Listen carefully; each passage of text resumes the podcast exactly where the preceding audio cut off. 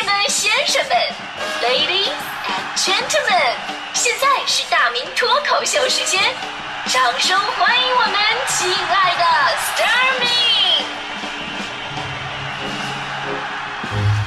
好，欢迎各位来到今天的大明脱口秀，我是大明。呃，我们说元宵节是元宵，这是最完美的一个过节的美食。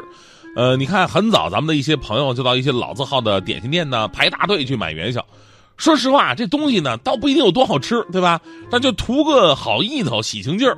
大迪昨天就特别惦记我说自己要在饭店吃饭，饭店呢最后上了一盘生的那个元宵，他立马就想到我了，然后打包带回家，煮好了，第二天给我带来了。当时我特别感动，我说这么粗糙的一个女子，竟然有个如此细腻的内心呢！看来我以前是误会她了呀。当时我怀着感恩的心，我咬了一口之后，我就问大迪。不是我说大迪，你那个你昨天在哪儿吃的饭呢？大迪说吃火锅啊。我说哦，那就对了。大迪，你拿回来的这个好像不是元宵，是鱼丸而且还是墨鱼丸鱼丸元宵你都分不清楚吗？我果然没有没有误会你啊我。当然啊，像这种奇葩的人毕竟是少数啊。说到分不清楚，其实元宵节这一年来最常见的一大问题就是，很多人分不清这个元宵跟汤圆儿。这两个东西到底有什么区别，对吧？每年呢，我都看到有人讨论。刚才咱们有一位听友，呃，还发微信说这汤圆，这汤圆跟元宵到底有什么区别啊？咱们说以前呢，北方人爱吃元宵，南方人呢爱吃汤圆啊。如果这两种没有一起吃过的，那确实容易混淆，啊，以为这就是同一种东西的不同叫法。但是呢，咱们说现在南北融合已经非常深了，元宵也好，汤圆也好，我们都经常吃，所以呢，对比一下，一下子就明白了。从技术层面来讲啊，元宵跟汤圆本来就是两种截然不同的东西。北方人称之元宵，做法是滚，所以呢也叫滚元宵；南方人称之为汤圆呢，做法是包，所以叫包汤圆。顾名思义啊，北方人制作元宵呢，是先把馅弄好，都是甜的，然后呢再切成小块然后呢扔在盛满糯米面的这个盆里边滚啊，一边滚一边洒水，最后呢滚成一个糯米球，所以叫滚元宵。南方人的制作汤圆做法有点像这个包包饺子啊，包包子那个感觉，就用筷子挑一团馅儿放在糯米面片上，再用双手边转边收口，搓吧搓吧就搓成一个汤圆了。当然了，我们说经过这么多年的演变跟改进，汤圆元宵的做法已经不分滚和包了，统一都是买 啊，有钱就是可以为所欲为，是吧？除了吃元宵汤圆啊，作为春节的最后的一个疯狂。这元宵佳节还有很多自己的风俗，比方说看花灯啊、猜灯谜啊。哎，咱们也说了，北京故宫今年是特意开放了夜场，而且是精细设计，你只能看见光，但是你看不见灯在哪儿，就好像故宫本身会发光一样。到时候你想象一下，这流光溢彩、美轮美奂，这以前皇上都想象不到的呀。就是你可以关注一下啊。我估计大多数朋友咱咱们都没买着票，对吧？那也没关系，这个打开朋友圈。去的人他一定会在上面使劲嘚瑟的，你看着他们嘚瑟就好了，然后你默默的自己发一个朋友圈，哎呀，正月十五还要加班，真的是好累心呢。啊，这个去不了呢，咱也没关系，咱们可以看央视的元宵晚会。刚才也跟大家伙介绍了，今年是大咖云集，看点多多。哎呀，想想我从小我都是看春晚长大的，但是我竟然没有看过元宵晚会，这是个巨大的遗憾。倒不是说说这些年元宵晚会不好啊。而是小的时候呢，每次快到元宵节了，就说明快开学了，所以那会儿呢，都是别人在看元宵晚会，只有我在与作业狂欢。啊，所以这今今今年不用写作业，我打算看一看。其实我想说的什么呢？就是我们应该重视每一个中国的传统节日。这么多年，好像年轻人对洋节更喜欢，商家也更愿意炒作西方的圣诞节啊、情人节啊。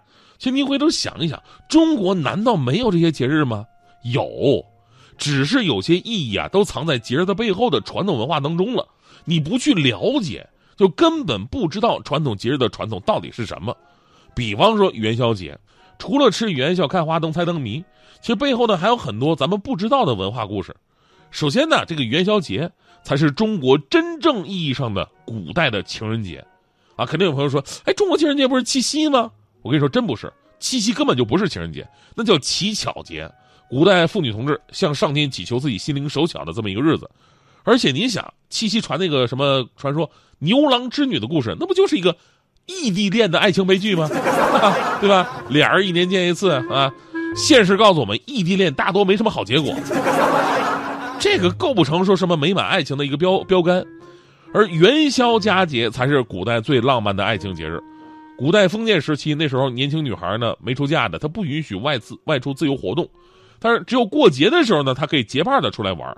那元宵节赏花灯正好是一个呃交朋友的一个机会。未婚的男女啊，借着赏花灯的名义啊，也可以顺便为自己物色对象。所以呢，看灯猜谜啊，只是给自己寻求配偶找一个听起来有文化的借口而已，对吧？其实都是去啊求偶去了，是吧？无论是从欧阳修的什么“月上柳梢头，人约黄昏后”，还是辛弃疾的“众里寻他千百度，蓦然回首，那人却在灯火阑珊处”，说的都是描述元宵节情人相见的这么一个意境。那中国很多的戏曲当中呢，也有元宵节情人相会的故事，呃，所以说元宵节才是中国的情人节，而不是七夕。呃，说到元宵节，您不知道习俗呢？啊，还有这个契丹人的放偷节，啊，放偷是什么意思呢？就是到这一天呢，你可以随便去别人家偷东西，偷东西，然后政府不管，被偷的人呢，他也只能笑脸相迎，不能报案，啊，你实在不服的话，你可以再去偷回来。甚至还可以偷个媳妇儿啊！真的，这个现在看起来非常剽悍的风俗呢，也有自己存在的理由啊。首先呢，咱们说的是那时候辽金时期的契丹啊。首先那会儿这个偷东西呢，大多都是园子里边偷点青菜，有点像现实版的开心农场。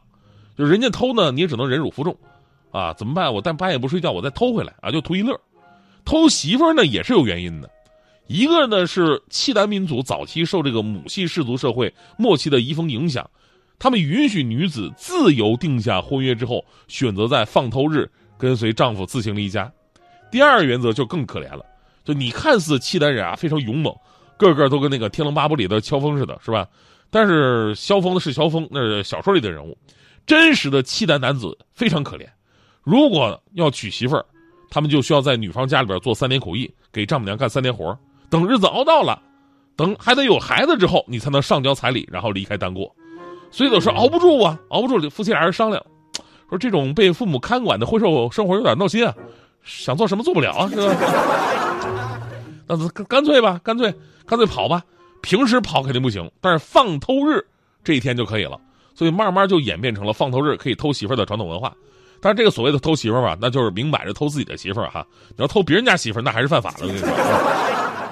当然，最后呢，我觉得古代元宵节最好的地方在于什么呢？你知道吗？在古代元宵节那是那时候的法定假日，法定假日很早就有了。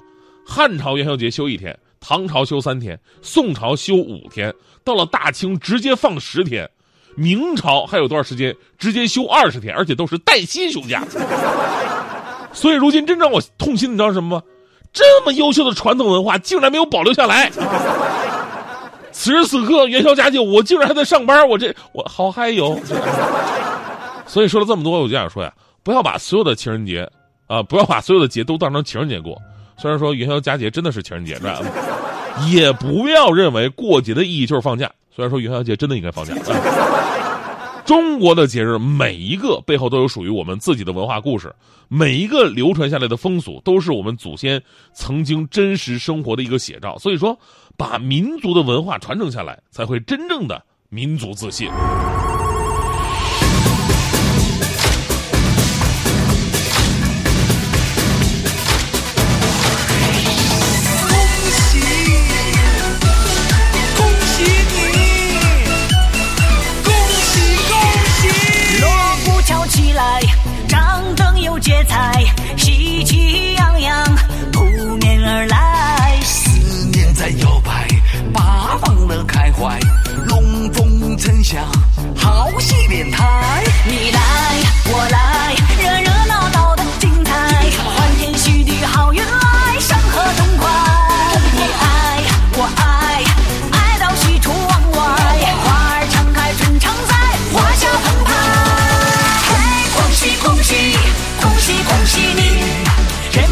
是精神爽。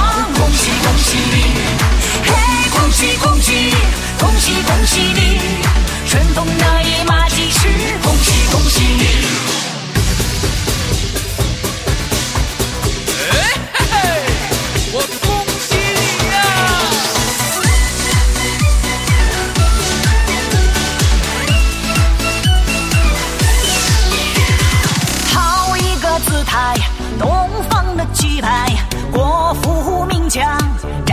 时代把握好现在。